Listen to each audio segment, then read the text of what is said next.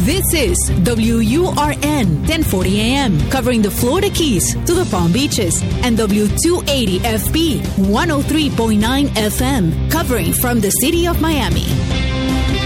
Un idioma, todos los acentos, una sola señal, una emisora de actualidad Media Group. En Actualidad Radio 1040 AM comenzamos a desandar otra hora en el programa de El Profe Morales.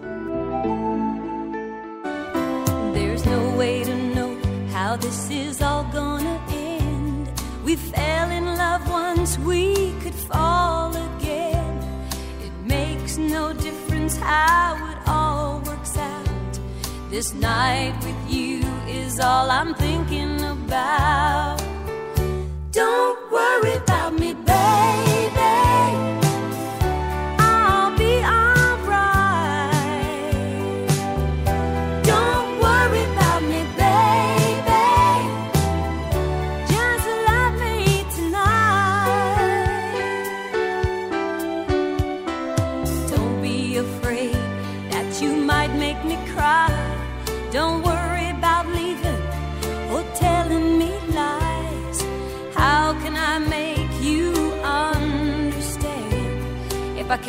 have it all, I'll take all I can. And don't worry about me,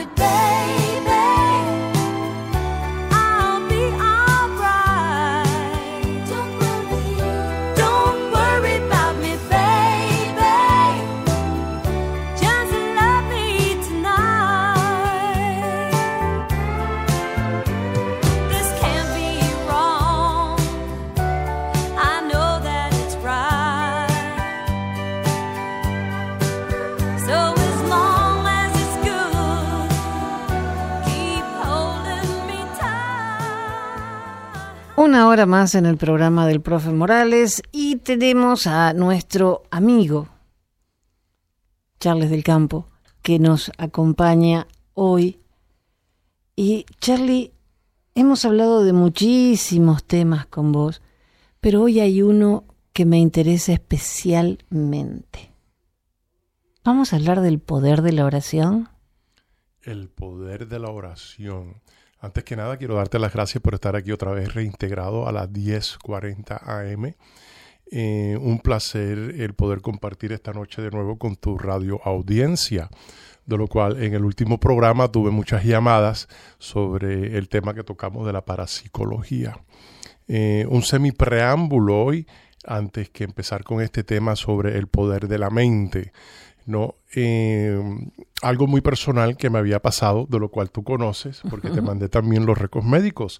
Eh, y va- voy a hablar de cómo fue parte de la curación de esto, ¿no? Y no solamente de los poderes mentales que tenemos todos innatamente eh, con nosotros y muy pocas personas saben cómo desarrollarlos, eh, sino también que el poder de la, de la oración, eh, de esas personas que puedan sentir por ti, pueden verdaderamente tener una interferencia cuando se va a hacer alguna clase de curación por medio de oración. Y de ese tema vamos a hablar hoy profundamente. Hay gente que no cree, pero por suerte hay mucha gente que sí, y en especial médicos. Te cuento un caso muy personal. Mi padre tenía cáncer en eh, cáncer de colon. Una fe muy grande, igual que mi madre. Entonces, un lunes le tenían que hacer estudios. El domingo van al santuario del padre Mario Pantaleo, que había fallecido años antes, pero había mucha gente que iba siempre en peregrinación. Y era tanta la cantidad de gente que se les hacía imposible pasar. Entonces van con el auto muy despacito, pasando cerca del mausoleo, dividido por una, una cerca, donde estaba el padre Mario enterrado. Y mi papá dice, me quema, el padre Mario me está sanando. Bien. Eh, yo no había ido porque estaba en la radio.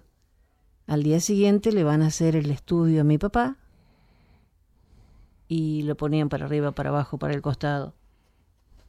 El tumor, como una pelota de tenis que él tenía, había desaparecido. Sí.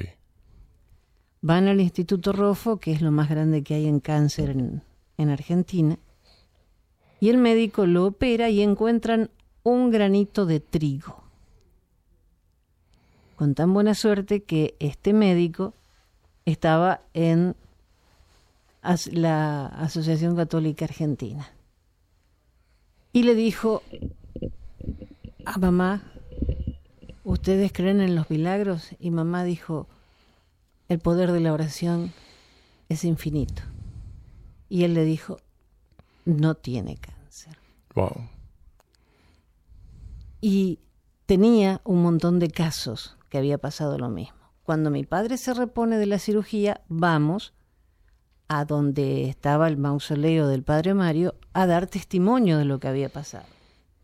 Y nos cuentan que eso pasaba con la gente que iba a orar con fe, que lo que tenían se hacía una se encapsulaba en un granito de trigo y ya. Claro. Y es maravilloso porque es real. Yo lo pude comprobar. Eh, Yo soy sobreviviente de cáncer.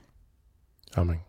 Cuando el médico me dijo, señora tiene cáncer, dije, perfecto, cuando me opero. y se asombra. Y le digo, discúlpeme, a mí no me va a matar una palabra. Fui a la ermita de la Caridad del Cobre, confesé, comulgué y dije, ahora que pase lo que tenga que pasar. Y me operé un 15 de agosto, el día de la Virgen María. El médico que me operaba, judío, me dice, ¿está tranquila usted, señora? Sí, le dije, porque yo soy católica, hoy es el día de mi Madre del Cielo, y ella va a guiar su mano. Claro. Acá estoy. Y pasaron ya 10 años. Amén. Contanos tu experiencia.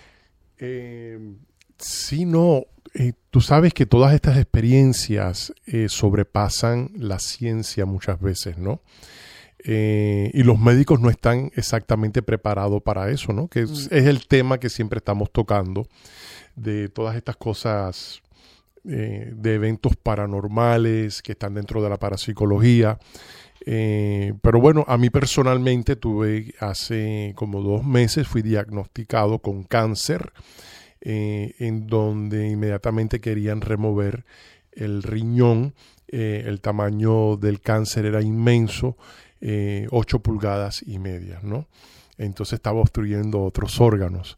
Eh, yo le pregunté al doctor eh, qué es lo que podía hacer. Entonces me dice, necesitas ir a un especialista, pero tienes cáncer a alto nivel. Eh, bueno, me entregué en ese momento eh, a decir, me llegó ya mi tiempo, no lo voy a pelear. Eh, y empezó el dolor a aumentar, que es un dolor horrorífico, no se lo deseo a nadie, ¿no? Eh, muy pocas personas, ni a mi familia, ni a nadie le dije nada, me quedé muy callado. Eh, y no empecé a rezar para que se me curara, no empecé a hacer nada de ninguna auto eh, sugestión de curación personal, ¿no? Porque lo había hecho antes con otra enfermedad, pero lo hice a última vez, ¿no? Y dije, fue una intervención divina. Eh, dentro de eso me llama un amigo mío, abogado americano muy famoso, retirado, multimillonario, llamado John Sperry. Y me dice, oye, pensaba que estabas muerto. Y le digo, bueno, tengo el cáncer arriba montado, así que figúrate tú. Eh, y nivel del 3 al 4, que es el más alto. El 4 no se salva a nadie, ¿no? Y no voy a hacer nada. Me dice, no, tú tienes que pelear esto. Tú eres un guerrero, no te, no te venzas eh, hasta el final. Entonces me subió el autoestima y le dije, bueno, voy a ver. Me llama una amiga mía que se llama Angie Cuecha, colombiana, y que me llevó muy bien con ella y su marido y me dice, no he oído hablar de ti por un tiempo, por igual, y le explico, me dice, no, parcha, usted pues va a pelear eso hasta el final, usted no se va a rendir, usted tiene los conocimientos y las herramientas en sus manos, tienes que usarlo. Entonces yo me quedé como canonadado, ¿no? Bueno, en el momento que decidí pelearlo es cuando empieza mi odisea. Me iba bien el no pelearlo y aceptar el terminar de mi vida y seguir en adelante, ¿no? Eh, gracias a Dios eh, tengo una, eh, estoy bien, tengo mi casa pagada, mi carro pagado, tengo cinco dólares debajo de la cama, yo estoy bien financieramente, estoy semi retirado, estoy contento viniendo aquí compartiendo contigo la audiencia, tu programa, estoy feliz, ¿no? Entonces dije, ¿sabes una cosa? Voy a pelearlo y se convirtió en una trayectoria. Fui a, ver a otros, a varios hospitales eh, y se quedaron anonadados, me tiraron eh, los MRI eh, que valen 10 mil dólares cada uno. Entonces cogí varios MRI en estos hospitales. algo muy inusual que yo no sabía es que hay varios MRI. Tú sabes, están los de radiación, están los nucleares, están unos que te inyectan y duras ahí como una hora. Los contrastes. Los contrastes, exacto. Eh, y bueno, pues yo cada vez que el seguro me lo aplicaba y, me lo aprobaban, pero tenía que dar un porcentaje grande, ¿no? Y coincidencialmente yo había hecho mucho dinero en dos casos de tráfico humano que tú conoces, que salía a la República Dominicana y a Puerto Rico y pude eh, regresar y hacer una reintegración. Y ese dinero lo iba a usar para comprarme un carro nuevo. Y entonces algo internamente me dice, guarde la platica, que eso va a ser usada para otra cosa. Para otro carro. Y me dejé, yo siempre me he dejado llevar mucho por la intuición, ¿no? Eh, pero bueno, que de eso hablamos en tu programa previo, la sexta intuición, que ahora le toca al hombre desarrollarla, de lo cual la mujer la tiene ya por intuición cognitiva. Y bueno, eh, nadie sabía lo que era aquella pelota, ¿no? y entonces había otro doctor prominente que no quería decirlo eh, que era cáncer porque no quería operarme, o todas esas, todo eso odisea. Después vienen y me, me, llevan al Sylvester Cancer Institute de Miami y después estuve en el Lenar Cancer también de Coral Gables, que son los mejores, uno de los mejores, acaso los mejores en todo Estados Unidos. Me trataron eh, como si fuera yo una celebridad, te digo una cosa. Todo el mundo me atendió de lo más bien en el Leonard, ahí que está en Coral Gables. Eh, no, no tengo palabras. Nunca he estado en un lugar donde me hayan atendido también, ni en un restaurante, con eso te lo cuento, ¿no? Eh, y rápido y te contestan todo. Entonces, bueno, me mandan al nefrólogo, que es el que es de cáncer. Yo me vi con el urólogo, con el psicólogo, todo lo que termina con loco, con todo eso, sí, todo. Entonces, eh, me dicen esta semana, la semana pasada, coincidencialmente, eh, bueno, vamos a, darte, a prepararte para la operación, ¿no? Y, empiezan a mirar los, los archivos y los, las imágenes médicas y, se quedan así, la doctora, muy amable ella, y el doctor, y se quedan mirándose eh, como que había algo que no estaba. Y veo que él era hindú y le digo, tú eres de Bangladesh. Y me dice, ¿cómo tú lo sabes? En inglés, ¿no? Y le digo, yo leo el Bhagavad Gita de Paramahansa Yogananda y también leo los Upanishads y sigo las reglas del Raja Yoga de Vivekananda, ¿no? De lo cual el Agni Yoga habla mucho de ellos. No porque sea un yoga, sino que Agni es el corazón y el yoga es el ejercicio, quiere decir el ejercicio del corazón. Que de esto he hablado ya en muchos programas. Entonces él se me quedó mirando y como que, ¿y este loco de dónde salió, no? y el tipo no se lee nada de eso, el doctor, muy buena gente. Bueno, me dice, mira, eh, tienes que hacerte otro MRI. Y yo, Dios mío santo, ahí ahora se fueron los regalos de Navidad. ¿No? Entonces me quedé anonadado de tener que pagar otra vez por la quinta vez. Y inmediatamente cogieron, llamaron por teléfono y me pusieron para hacerme otro MRI. En ese momento eh, me dice, eh, eh, hay que ver estos nuevos resultados con otra imagen, vas a estar en esto, en un MRI nuclear, se va a tardar y vamos a tener las conclusiones antes de operarte, ¿no? Porque es una operación muy sensitiva, ¿no? Yo está bien, no hay problema. Dentro de eso, establezco una oración de cadena que me da, que estaba leyendo los libros del Agni Yoga, que son escritos por el Mahatma Moria y el Mahatma Kutumi y el Mahatma de San Germán, que son personas de la jerarquía de la orden de la hermandad blanca, personas que están trabajando con la luz. Y veo que ahí mismito están también hablando de la autocuración por medio eh, de una clase de meditación trascendental donde vas a pedir que las fuerzas cósmicas interfieran en tu vida para crear un balance. Y leí eso y como que me tocó, ¿no? Eh, porque conozco de las leyes, pero no había leído nunca el capítulo de autosanación, ¿no? Primero que nada, que eso no existe, es muy difícil, pero está la autosanación basada en la cadena de rezo cuando estamos implorando a Dios y a Jesucristo. Llamo a un amigo mío en Argentina que se dedica a eso no religiosamente, Diego. Entonces Diego le digo, mira Diego, me pasa esto. Me dice, vamos a orar. Yo tengo a 25 personas conmigo en Argentina. Nosotros nos dedicamos a hacer estas clases de curaciones. Ponte receptivo el tal día y vamos a proyectarnos en, tu casa donde tú estés y nosotros nos vamos a hacer cargo de eso. Eh, llamé también a nuestra amiga mutua, periodista muy famosa de Argentina, eh, y le dije lo que estaba pasando. Ella casi empezó a llorar. Me dice, no, che, imposible. Entonces eh, le digo, mira, necesito que entres en la cadena de rezar también para esto, por favor. pato, Patomir. Patomir, ¿no? Eh, que acabo de hablar con ella hace un rato. Entonces cogí a José Luis también, que es argentino, y esta vez estaba en, Los Ángeles. En Los Ángeles, California, exacto, que he tenido programas con él.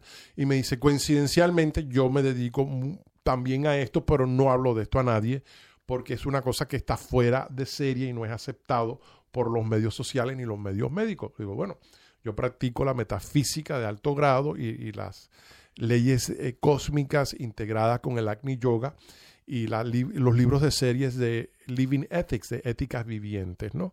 Que son muy bonitos sobrepasan la Orden Rosacruz, sobrepasan la Teosofía, sobrepasan la masonería, sobrepasan los libros del Bhagavad Gita. Es un conocimiento muy simple, no hay que pertenecer a ninguna organización y es todo que ver con las trayectorias mentales y el biorritmo energético que tenemos dentro de nosotros, de lo cual tenemos que tratar de despertarlo. Bueno, empezó eso así. Al otro día, me llaman los doctores y me dicen, ¿no quieres ver personalmente o quieres eh, que hablemos por teléfono en conferencia? ¿no? Eh, le dije, no, en conferencia, eh, porque yo vivo a tres horas de Miami, pero no hay problema. Si es una emergencia de operación, yo voy para allá rápido, cojo un helicóptero. Y me dicen, mira, la situación es que se ha desaparecido el cáncer, la pelota esa de 8 pulgadas, lo que tiene es un centímetro, no es tumor, ni es, no es, ni es benigno ni maligno, no sabemos lo que es, pero es un milagro, eso se ha desaparecido. Esto es uno de los doctores más prominentes, sino el prominente de la Universidad de Miami, del Sylvester Cancer Institute y Lenard, que me podrían haber curado también si lo hubiese tenido para removerle. Y le dije, yo tuve unos rezos con unas personas haciendo meditación sobre esto. José Luis me dijo lo siguiente. Eh, me dice, visualiza cuando el juego de la época de los 80, el Pac-Man. Y me dice, visualiza que el cáncer está ahí y se lo está comiendo todo. ¿No? Y yo me quedé así y digo, voy a visualizar eso a ver qué es lo que pasa. Porque cuando tú tienes cáncer, eh, tú sabes, es decirte, te ganaste la lotería de la muerte, tienes los días contados. Pero, Charlie, perdón por la interrupción, hay gente que se asusta con la palabra y ya se predisponen mal. Ojo, no todo el mundo puede recuperarse. Eh, hay veces que no hay manera. Pero muchas veces, incluso me lo ha dicho un médico amigo, eh, yo los veo y tienen cáncer, pero muy, muy incipiente. Y sin embargo es tanta la depresión de escuchar la palabra que se dejan ir. Y otros a los que yo no les doy expectativa de vida, sobreviven años y se mueren de otra cosa. es la actitud que cada uno tenga. Yo lo único que le dije es, Señor, que se haga lo que vos querés. Si querés que me vaya, me voy. Pero si me querés dejar, mejor. Sí, mira, Jenny, has tocado un tema eh, de gran profundidad lo que acabas de decir, ¿no? Eh, porque todos nosotros tenemos eh, una percepción de la vida, de lo cual se convierte en nuestra realidad según lo que estemos leyendo o la denominación religiosa que tengamos, ¿no? Eh, yo era policía antes, sheriff aquí en Miami en los 80, yo trabajé tres disturbios, yo me entraba a tiro con todo el mundo, yo no le tenía miedo a nadie. Fui también militar, eh, coincidencialmente en el 2004 eh, fui aceptado para Blackwater, para ir a pelear a Irak como contratista independiente, ¿no? Mercenario. Eh, así que miedo no le tengo a nada, pero sabes una cosa, yo tampoco le cogí miedo al cáncer. Lo que le cogí miedo fue que en el momento que empecé a pelearlo, el proceso de todos los obstáculos quería vencerme otra vez. Y ahí fue cuando me di cuenta y la metafísica del Agni Yoga me vino. Todo ser que está trayendo luz, donde está la oscuridad, va a ser atacado para tratar de oprimirlo y persuadirlo a que termine esa batalla, porque estás creando conciencia colectiva. Es lo que se llama ahora, que este, este es el ciclo, ahora el empezar del 2022 en adelante, el ciclo del reconocimiento de la conciencia cósmica. ¿No? que sobrepasa todas las religiones porque Dios no es una religión. De ser así, Dios hubiese preestablecido una religión y hubiese dicho, este es el camino. Pero las religiones sirvieron en su tiempo y en su ciclo y eran necesarias. Como dicen eh, los, los grandes libros, niegas a un profeta, los niegas a todos. Y todos fueron necesarios en ese momento, ¿no? Eh, para mí cuando me vi que me rendí y me llamó mi amiga Angie Cuecha, que se puso brava conmigo, ¿no? Eh, me dice, parece mentira que con tu conocimiento tú te estés rindiendo, me, da pena. Y el abogado eh, no sabía cómo regañarme igual, ¿no? Y ahora estaba hablando con él antes de entrar aquí a la radio y ya hicimos lo que vamos a hacer para las vacaciones, ¿no? A veces cogemos motocicleta y nos vamos por todo Estados Unidos o subimos montaña, esa clase de aventura. Ni él tiene niños, ni yo, ni esposa, ni novia ahora, así que le, dije, ven acá, tiene nueve, me dice, no, y tú le digo, no, eh, estaba guardando los chavos, los tengo ahí para las vacaciones. Eh, entonces, sí, cuando pasó eso, cogí mi mano también y me la puse en el lugar donde estaba el cáncer. Y le recé a Dios y dije, con el permiso de Dios, sin interferir con tu ley, sin interferir con el karma, porque hay veces que es karmático y te llega el tiempo, ¿no? Pero si tú tienes conciencia evolutiva, que después de la muerte hay vida y has experimentado eso en una proyección astral en otro planeta, ya estás entrando en otras dimensiones de conciencia y de existencia que no están accesibles a aquellas personas que son dogmáticos, ateos o agnósticos. Y no vale la pena debatir con esas personas, porque para mí yo siempre, gracias a Dios, tuve no solamente en este episodio una intervención divina, ¿no? que lo puedo llamar así, eh, sino que fue una experiencia de un crecimiento personal a mi edad a estas alturas. Eh, tenía las herramientas eh, para autocuración también y no estaba usándolas y al usarla el día ese que estaba todas estas personas y Diego de Argentina rezando eh, con su grupo y meditando, eh, que es interesante, inmediatamente que pasó esto, lo llamé a él y a varias personas y lo primero que estaba diciendo él fue con la gracia de Dios. Por supuesto. Ninguno tomó, ni Patricia Mir, ninguno tomó responsabilidad propia. Dice, nosotros somos un instrumento sobre las leyes cósmicas universales que están ahí establecidas por Dios para esto. Claro, estamos tan sujetos a la vida rápida, eh, que, a la comida rápida, a las relaciones rápidas, al manejar rápido, que queremos una cura rápida. ¿Quién no? Yo personalmente, yo me rendí 100% y contento. Dije, bueno, me tocó, me tocó. Lo que yo no quería era el dolor, el dolor del cáncer. Déjame decirte, hay un decir cubano que no puedo en la radio, si no me van a dar una multa, ¿no? Eh, pero es algo sorprendente, ¿no? Y tú sabes una cosa, yo he perdido amigos por cáncer y he estado ahí con ellos. Eh, Tuve una amistad, eh, una exnovia y su hija se estaba muriendo de cáncer y estuve ahí con ella y sé lo que sufrió y yo contribuía financieramente a la medicación esta que es la que se usa. Otra cosa que es carísimo, es muy, muy, muy caro. 150 dólares por una onza. Entonces después yo me, yo me quedé así sorprendido eh, y traté de buscar ayuda con esa persona y me la negó, no me quiso dar el nombre del doctor que, que pudo sobrevivir a la segunda hija. No lo necesitabas porque tenías otro camino. Pero ¿qué pasa? Estoy recogiendo experiencias de todas estas personas, quienes están ahí en mi momento difíciles, cuando las tinieblas me están atacando. Y me di, me di cuenta que cada vez que iba a emplear para hacer algo, se me- porque al, al principio uno de los doctores se fue de, de vacaciones, el doctor Bruno, muy reconocido a nivel hasta de Brasil, y me dice, yo me voy de vacaciones, yo regreso en dos semanas, llama a mi asistente si tienes algo. El asistente no hablaba ni inglés eh, y yo no sé de, dónde- de qué país era, no me entendía, le digo, tengo una emergencia, tengo un dolor crónico del cáncer. Y el tipo me dice, tómate una Tylenol. Ent- Oh, gracias. Pero me hubieras llamado a mí, te digo lo mismo. Le dije hasta del mal que iba a morir, ¿no? Le dije, tú no puedes ser doctor ni asistente. Sí, soy doctor. Le digo, no, tú no eres doctor. Eh, entonces pasé ese periodo de tiempo buscando otro doctor. Eso fue un viernes, ya era por la tarde. Sábado, domingo y lunes hasta que encontré otro doctor que me dieran la medicación. Y yo buscando la morfina, yo buscando todo lo, lo que sea. Te mandan un montón de medicaciones, ¿no? Eh, cojo las medicaciones, pero en, en- en ese momento digo, ¿sabes una cosa? Voy a sufrir esto. Y me agarré los pantalones y dije, no voy a tomar ninguna medicación. Yo voy a comprobar ahora estas herramientas que yo tengo, porque son más de 37 años envuelto en la metafísica de alto grado. Y sabes una cosa, si hay ángeles de las tinieblas que me están atacando, tienen que haber ángeles de la luz que me están protegiendo.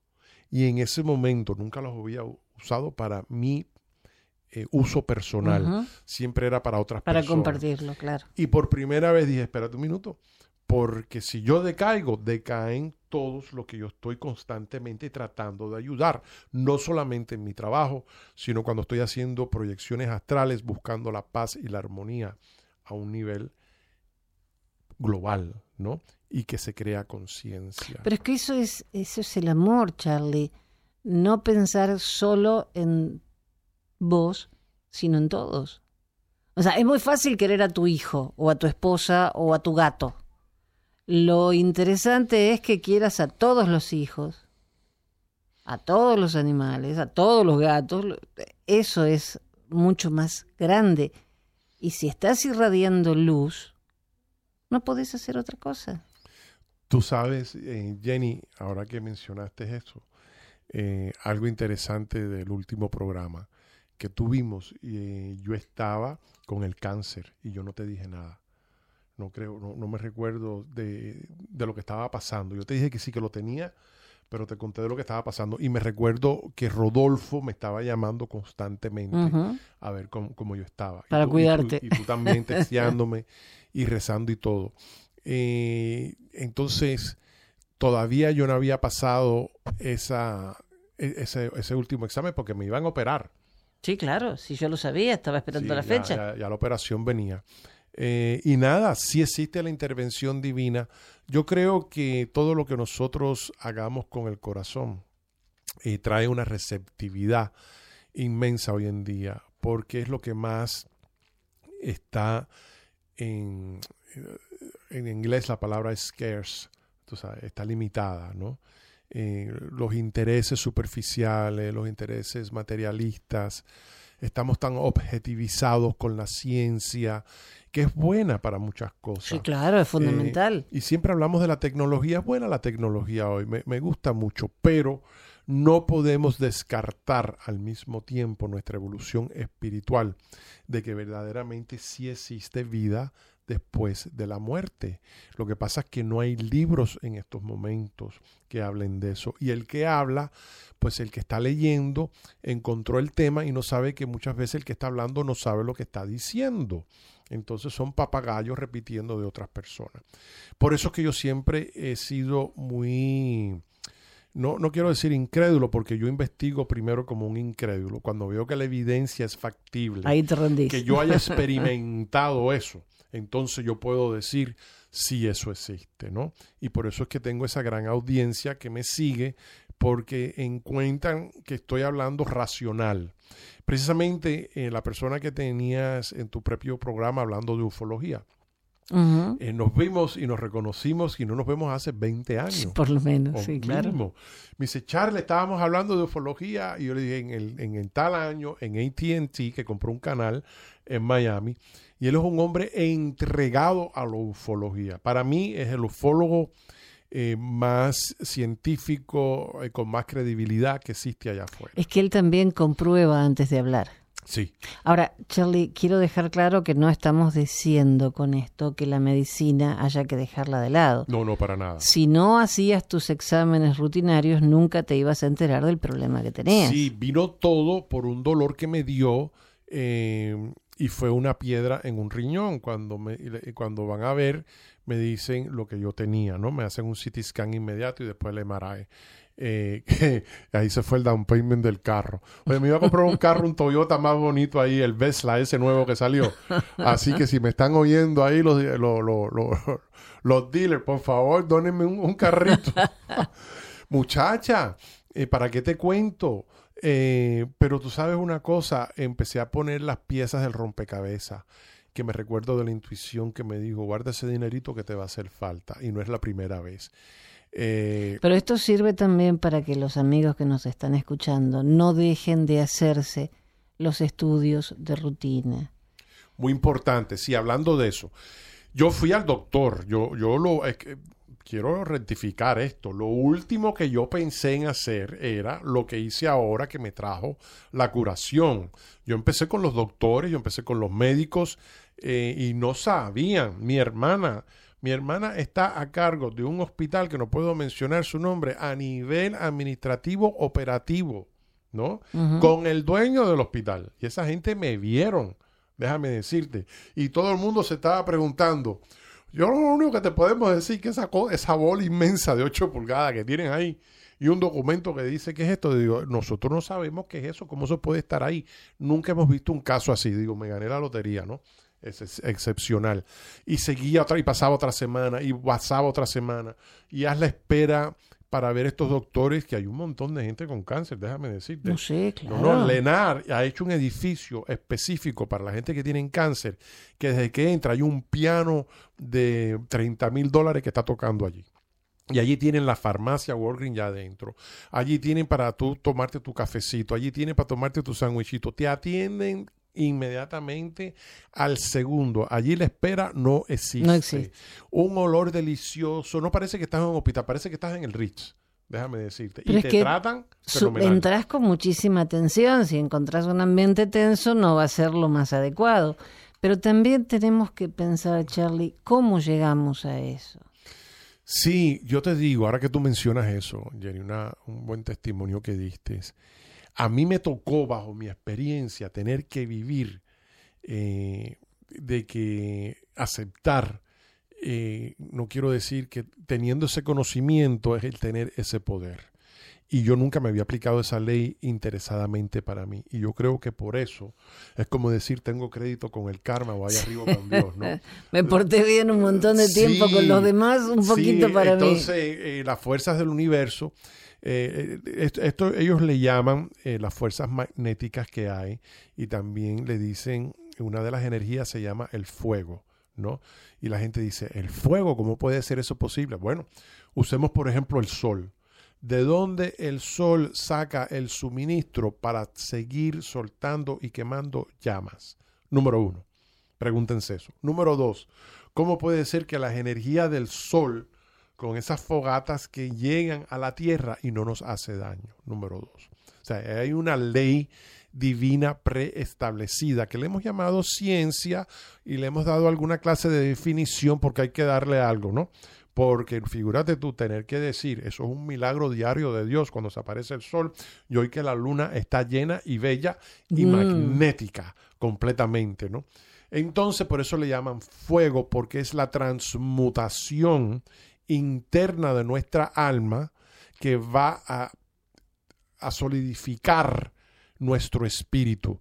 Al hacer esa transmutación, empiezas a obtener energías nuevas. Y te voy a decir una cosa, Jenny, que las recibí como nunca en mi vida las había tenido. Y tenía que pasar lo que pasó y yo vivir ese milagro de dar testimonio que he sido curado de cáncer, ¿no? Eh, y tú tienes las fotos que yo te mandé. No es algo que yo me estoy inventando a la audiencia. Quiero decirle, soy incapaz de eso, ¿no? Y poder dar ese testimonio, que eso fue lo que me sirvió a mí, para mí esa era mi lección, ¿no? Porque llevo años envuelto en esto y nunca me lo estaba como que aplicando esa parte, ¿no? Eh, y siempre estoy educando a las personas, dándole consejos, dándole consultas. Eh, de cómo poder vivir una vida más armoniosa cuando estamos viviendo ahora en tiempos nebulosos, ¿no?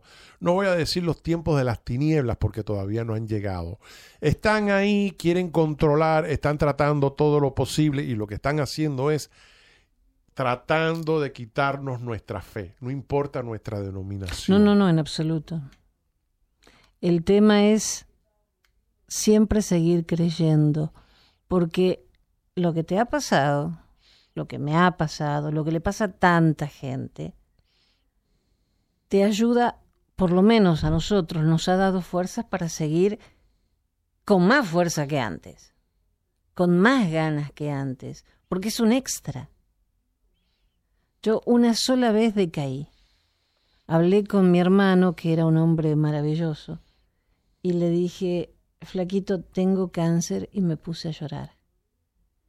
Y él me dijo, eh, él es, era muy, muy directo para hablar. Me dijo, Tata, si te vas a morir, ¿para qué lloras? Y si no te vas a morir, ¿para qué lloras? Puede parecer brutal, pero me pareció tan cierto que dije, tenés razón, no lloro más. Total, lo que tenga que pasar va a pasar. Sí, eso es el pensamiento estoico, eh, como lo acabas de, de exponer, ¿no? Y Marcus Aurelius, en la época de los romanos, eh, fue el que estableció eso en, unos escritos que hizo que se llaman meditación, ¿no? Y de ahí viene el estoicismo, ¿no? Lo que va a pasar, va a pasar. Eh, si no puedes hacer nada, pues deja lo que pase. Si puedes hacer algo, pues también hazlo y todo va a ser solucionado, ¿no? Pero yo estoy hablando ahora de cosas nuevas que se están manifestando, que es la conciencia cósmica, y el sexto sentido psíquico, que es una energía de fuego, que es la energía transmutadoras. Ya la definición de las fuerzas psíquicas empleadas por la parapsicología están limitadas. Igual que el teléfono, cuando hablábamos con él, que marcaba con el rotario. Si era un caso de emergencia, la persona ya se moría, ¿no? Ahora coge el teléfono celular y le dice, llámame Llama ahí a, fulano. por favor. Sí. Y ya, entonces te dice y dice, ¿qué restaurante hay por ahí? Mira, está el Che el Gaucho aquí para poder comernos una parrillada.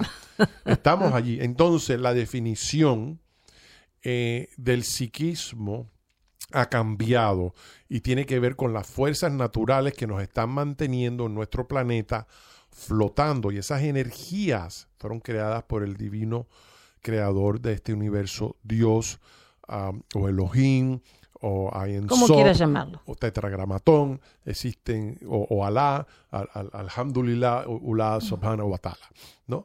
Entonces, ¿qué es lo que pasa? Eh, tenemos el derecho, que tenemos las herramientas ahí y nunca nadie nos ha puesto en la dirección de decir, tú sabes que esto ahora es hora de empezar a estudiarlo, de reintegrarlo, o integrarlo, perdón, a las universidades, eh, para empezar a crear una conciencia nueva a la juventud de que todo esto es posible. Tú sabes que interesante, ¿no? Que estoy autodenominándome aquí eh, como un embajador de la paz, ¿no? Pero en mi tercer libro, El Circo de los Cavernícolas, que por favor no lo busquen, que ya está fuera de publicación de ese tema y hablamos los otros días, ¿no? Una señora me dice, lo voy a comprar, ¿lo tienes en la casa? Sí, señora, pero el precio ha subido. Me- y después me dice, no, lo voy a comprar, ¿cuánto vale? Me dice, Déjalo ahí. Sí, eso es lo que pago yo de renta. Le digo, es que no hay más, ni le estoy vendiendo de los cinco que son míos, uno de los míos, y no quiero venderlo, ¿no? Ahora tienen que oírme. Lo, lo que yo estoy diciendo por la radio, Es lo que escribí. gracias a Jenny y a Rodolfo, es lo que está ahí. Pero bueno, yo toqué el tema este también de que la medicina se ha convertido en un negocio. ¿no? Entonces todos ya sabemos eso. Eh, vemos como eh, trabajos donde hacía falta la moralidad, el principio, los valores y la ética han decaído, ¿no? La idea de familia. Oh, no, tremendamente. Eh, tú ves ahora los niños eh, antes de sentarse a comer están con el iPod, el, el, Apple computadora, el Apple teléfono eh, y, y, están tratando de comer rápido, han perdido ese o lo llevan a la familiar. mesa.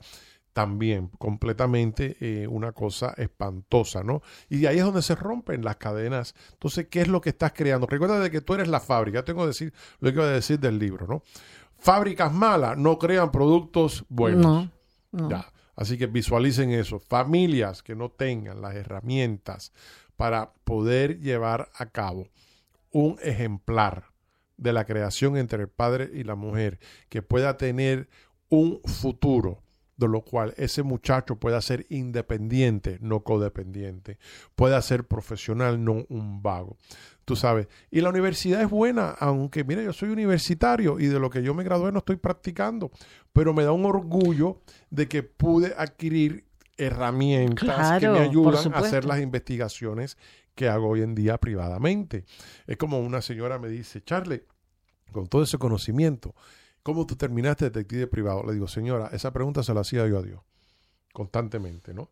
Entonces después un día, en una de esas, recibí un mensaje por mi angelito y la angelita, ¿no? La angelita le dijo al angelito, dile a Charlie que él está ayudando a muchas personas en este camino, ¿no? Bueno, lo has hecho con muchísima gente. Sí, siempre. Eh, es una cosa innata que ha nacido siempre dentro de mí y por eso he podido estar integrado a estos grupos esotéricos eh, que siempre han pedido mi asistencia y mi membresía, que lo cual ya no represento a ninguno de ellos.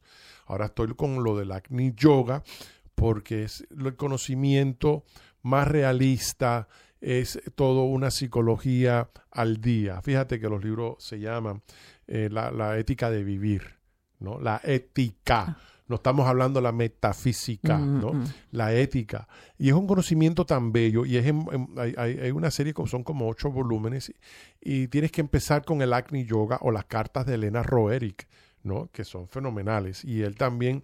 Nicolás Roerick era el místico, pero él nada más que escribió uno o dos libros. Y no tiene nada que ver. Y él no habla de ningún conocimiento. Es ella. Elena Roerick, una mujer preciosa, una mujer erudita, eh, tenía el psiquismo súper desarrollado y los maestros estaban comunicando con ellos. eh, de Chambala, también conocido como Shangri-La, la gran leyenda esa allá del Tíbet y Nepal. Eh, y Vos esta- estuviste por esa zona, ¿no? Sí, yo estuve cuando estaba escribiendo mi primer libro, Secret Societies Exposed. Entonces, la, y tengo foto de eso, tengo una que me encanta, que estoy en el pico de una montaña y que parece que me voy a caer. Y le dije al chino, Chin Chuan Swan Yang. Y, y- el chino, ¡eh! Y yo digo, sí, ¿cómo le digo que tire la foto, no? Cliqui, cliqui. cliqui, cliqui. Sí, entonces salió corriendo con la cámara. Eh, pero bueno, eh, eso fue una odisea cómica, porque te divierte en todas esas exploraciones. Sí, yo cogí un año sabático, gracias a Dios que tuve el presupuesto para hacer eso y estuve en todos estos lugares verificando lo de los caballeros templarios si era verdad. Verificando lo del manto de Turín, verificando la, la- la parte en Toledo, España, que existe una parte de la cara de Jesús el Cristo, que es el mismo material del que se encuentra en Italia, en Turín. Entonces, yo siempre estuve que trabajaba tres meses profesionalmente, hacía mucho dinero cuando aquello, la economía estaba súper creciente. ¿no? Y tenía casos muy buenos. Entonces, yo ya yo decía, ¿a dónde voy? Entonces me montaba en un avión y iba a tal lugar que decían, bueno, aquí en la India hablan de esto, de esto, y yo iba decía, no, esto es un paquete. Entonces todo el mundo tenía un, un mercadeo fenomenal, ¿no?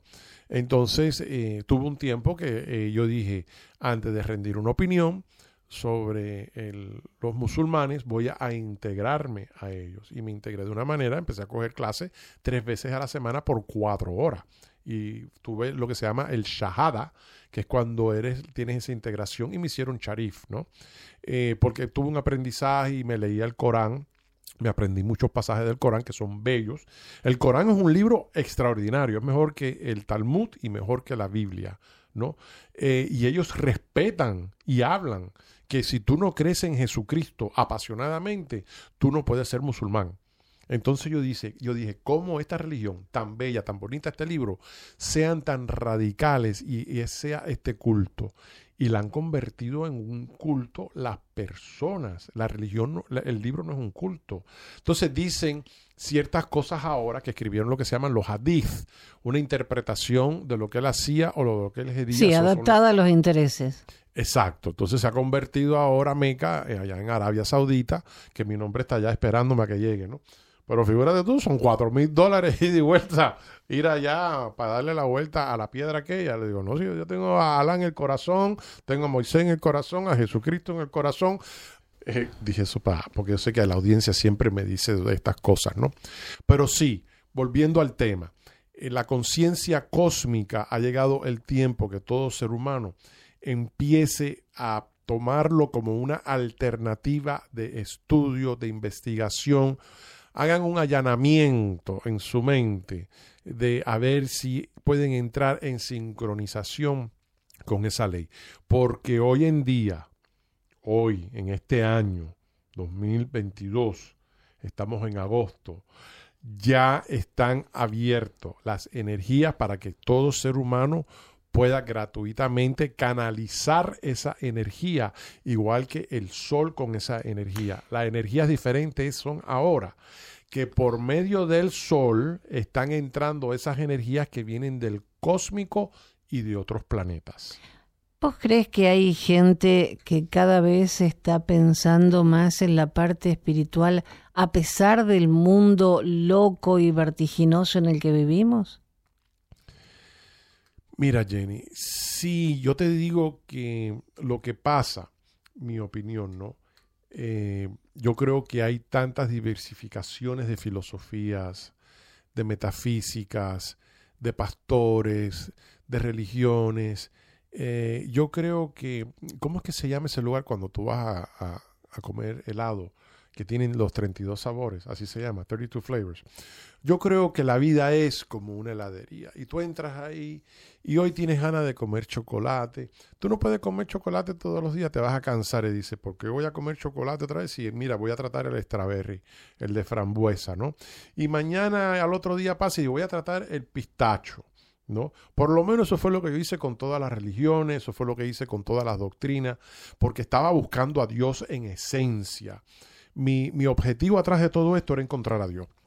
Y después de subir la montaña, los Himalayas, que si para arriba, que si para abajo y todo eso, ay, nunca practiqué nada pagano, ¿no? Quiero aclarar No, no, no, eso, estamos hablando de... Porque eso es como regresar ahora a primer grado a empezar No. a contar, ¿no? Si ese No. es las tablas de multiplicación. No, pero- al que le sirve bien, pero... Exacto. Hay gente que le encanta el ritual pagano, ¿no? No, No, no, no solamente está- al latino, al americano, por eso es que está el sí. Wicca, que hemos tenido programa Ah, de eso, sí. ¿no? Pero bueno, después me enteré que Dios está en el Dios del corazón. Dios está en tu corazón. Dios está en cuando tú estás actuando, que tú ves una persona que está en la calle, que está pidiendo un centavo. Si a ti te nace darle un dólar a esa persona, tú estás con Dios. Si a ti de repente te dicen, nah, ese se lo merece, nah, ese es karma, no, ese está muy sucio, oh no, me va a quitar el reloj cuando saque. Tú no, ya, ya las fuerzas de la oscuridad, el espíritu ese de la oscuridad está atrás de ti diciéndote el por qué no. Y lo lindo del caso que saben cómo racionalizarlo para no tener que darle el dólar al pobre hombre. Oye, Pero vamos a esto. Yo no te digo que le dejes tu fortuna, pero tampoco sabes por qué llegó a esa situación. Porque es muy fácil juzgar. exacto. Sí, está ahí porque, eh, no sé, 10 millones de cosas. Y no te pones a pensar que vos también podés estar en ese lugar, porque no sabes qué te va a pasar mañana. Yo me recuerdo un decir que alguien dijo, ¿hasta cuándo doy? Y contestaron, hasta que te duela. Eh, yo en la masonería, cuando estuve, en, bueno, grado 32 y estuve dentro del grupo de los Illuminatis, no de esos de la conspiración ahora, ¿no? Eh, esto antes que se hicieran famosos las películas y eso. Eh, yo fui secretario a los 19 años. Yo tuve grado 32 a los 19 años. Soy el masón de grado 32 más joven en todo Estados Unidos. eh, por, los- por las cartas constitucionales desde Washington, D.C. Ujú. Lo mío no fueron logias ilegítimas, ¿no? Eh, porque estaba bien entregado al misticismo. Antes de eso Sí, sí, estaba en el rosacrucismo activo también, con la Orden Rosacruz, eh, y estaba con otras organizaciones eh, de credibilidad. Ese, ese era el afán mío. La gente cuando está viendo a la discoteca, Charlie, vamos a la discoteca. No, yo no estoy para eso. No, no. Eh, Charlie, mira que hay una fiesta entre yo no estoy para eso. Mira que hay un concierto. entre- No, yo no estoy. Yo estaba siempre alimentando mi espíritu. ¿no? Y hoy lo que soy y a donde he llegado es el resultado de esa semilla pequeña que sembré, de lo cual ahora estoy recogiendo, ¿no? Esos frutos, ¿no? Y hay gente que siembra y lo que no saben que sembraron fue un cactus, ¿no? Entonces, claro, no le puedes pasar la mano a un cactus. Exacto. Entonces, bueno, eh, perdona que te interrumpa, Jenny. Eh, dentro de todas estas metodologías que existen de filosofías y religiones, eh, que, que podemos tener un programa o varios enciclopédicos sobre esto, yo creo que, yo le digo a la audiencia, es mejor actuar con el corazón tuyo de que estar actuando a veces con la mente, ¿no? Usa, por ejemplo, hacen falta ciertos protocolos. Cuando tú estás manejando y la luz está roja, no tiene nada en contra tuyo. Es que viene otro vehículo que le toca su turno. Exacto. Y todos nos toca su turno. Por eso cuando a mí me dijeron, tienes cáncer y hay que removerte esto y tienes los días contados, yo dije, ya me tocó mi turno y lo acepté porque, eso sí, las enseñanzas me han enseñado y las experiencias en proyecciones astrales y la conciencia cósmica al nivel que la tengo y sigue continuando ese crecimiento que es infinito. La existencia de la vida humana es infinita. Y eso está escrito por el libro que se llama volumen 1, 2 y 3, Infinity, que están en inglés. En español es infinito, escrito por Maitreya. Es el único libro que existe en el mundo, los libros de esos tres volúmenes escritos por Maitreya, que es considerado el último avatar que ha de venir a traer lo que se llama el tiempo de Satya Yuga. Estamos viviendo el Kali Yuga, que es la pasión, la emoción. Por eso que vemos hoy en día mujeres que son bellas poniéndose semidesnudas por el internet sin pensar en las consecuencias mañana. Ven acá, tú sabes, a, a que no van y le, y le enseñan a la mamá o al papá, mira, estoy bailando desnuda aquí, papi, ¿qué tú crees de esto? ¿no? Y las cosas que están saliendo en el TikTok, eh, que eso es, ¿para qué te cuento? ¿no? Bueno, no, hay, no tengo que recalcar cosas que ya Que toda la audiencia conoce. Pero el Satya Yuga es ese momento de lo cual a la tierra se le va a dar la oportunidad de todas las escrituras eh, antiguas, todas hablan de esto, ¿no? Este es el momento en que tienes que estar definido con convicción si estás con los hijos de la luz o con los hijos de la oscuridad. No puedes estar sirviéndole a los dos. No hay manera. O luz, pero aparte, desde que el mundo es mundo se quiere tapar la luz. Y todavía no se ha podido. Sí, exacto. Porque hay gente que no tiene como yo, que no tengo tus conocimientos, pero ni ahí. Yo simplemente tengo fe. Un día vienen a burlarse de que soy católica. Alguien que me dice, Dios no está allí, yo lo estoy buscando. Le digo, bueno, lo lamento, yo lo encontré cuando nací y siempre estuvo conmigo. Amén. No tengo que buscarlo en ninguna parte. Está conmigo. Eh, no te voy a decir que la religión católica es perfecta, pero tampoco la religión es, la- el catolicismo tampoco es el papa de turno o el cura de la esquina. Va más allá del humano que po- como humano se equivoca. Claro. Entonces, si no te gusta el cura que te tuvo que confesar, la religión no sirve. No, no, no, no, no es así. Hay que eh, separar un poquito. El humano se equivoca, sea papa o sea heladero, Exacto. se va a equivocar. Entonces, ¿quién soy yo para cuestionar? Yo tengo fe en algo, yo lo llamo Dios, llámenlo como quieran, es alguien superior. Y de repente hay alguien que no cree en ese ser superior, pero cree en sí mismo. Vale también.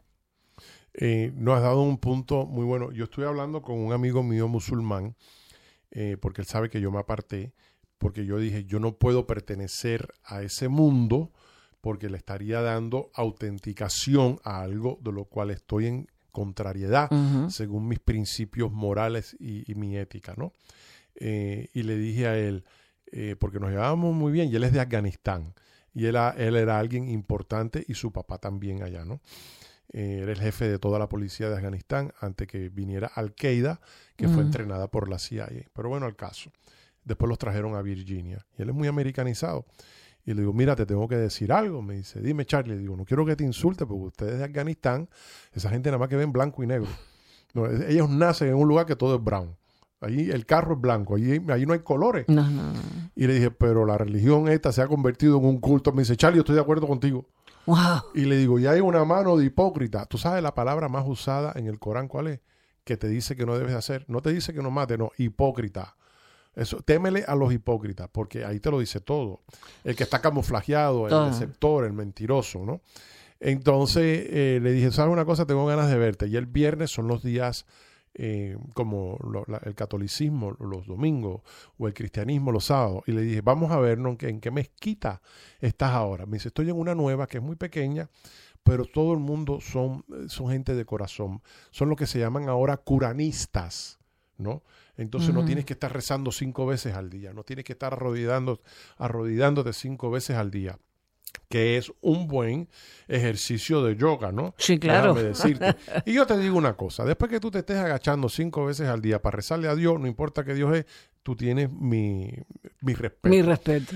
Pero mira, volviendo a esto que quería decir para cerrar ahora el programa, búsqueme a alguien allá afuera en el mundo una estación como la 1040 AM aquí con actualidad, con Jenny y Rodolfo, que tengan estos temas de metafísica, de ufología, del Agni Yoga, de Chambala, de hinduismo, de todas estas cosas de regresiones. Búscame uno y yo les voy a dar un libro gratuito a ustedes. No existe, Jenny. Pero es que el profe Morales dice siempre que esto es para crecer en compañía. Nada más. Exacto. Ahora, busca la audiencia que ustedes tienen y es increíble. Déjame decirte, tú sabes que me, me llaman y hay personas que trabajan por la madrugada y me textean eh, y ya después cuando hablo con ellos, pues mantengo esa relación. Y hay muchas personas que me están mandando cosas que, que, yo digo, que, que les está afectando, ¿no? Y me dicen, ¿y por qué esto? ¿Y por qué esto? ¿Y por qué esto? Entonces yo quiero decirle a esta persona, yo los comprendo, pero son las leyes del karma. Hay karma personal No, sí. y hay karma social, hay karma nacional, como le pasó a Cuba, como le pasó a Venezuela, como le está pasando ahora a Colombia. ¿no? Entonces, eh, no hay mal que por bien no venga, porque yo soy cubano-americano y vine a este país y me desarrollé. Muchos venezolanos han venido aquí. Esta estación, para aquellos que no sepan, es de Venezuela, de venezolanos en el exilio. ¿no? Y esta estación es súper chévere y está formada súper con tremenda tecnología. Tienen, bueno, la gente más famosa del habla hispana, de la cúpula y de la farándula están aquí en esta estación, en ninguna otra, por algo, ¿no? Entonces, esas personas que están creando conciencia para ayudar a otros, eso trae luz, eso trae protección. Y los ángeles moran aquí, te lo digo sinceramente. Hay una muy buena energía aquí. Sí, completamente. Y un placer estar aquí de nuevo a la redonda contigo y con Rodolfo y espero la audiencia una vez más eh, que estén ahí igual que siempre eh, entonado. Y a los amigos que nos escuchan por la madrugada, que es un horario medio atípico, bueno, un abrazo inmenso para todos. Nos acompañó Charles del Campo y esperamos que se repita muy prontito. Amén. El profe Morales está en Actualidad Radio 1040 AM, desde las 12 de la noche del sábado hasta las 6 de la mañana del domingo.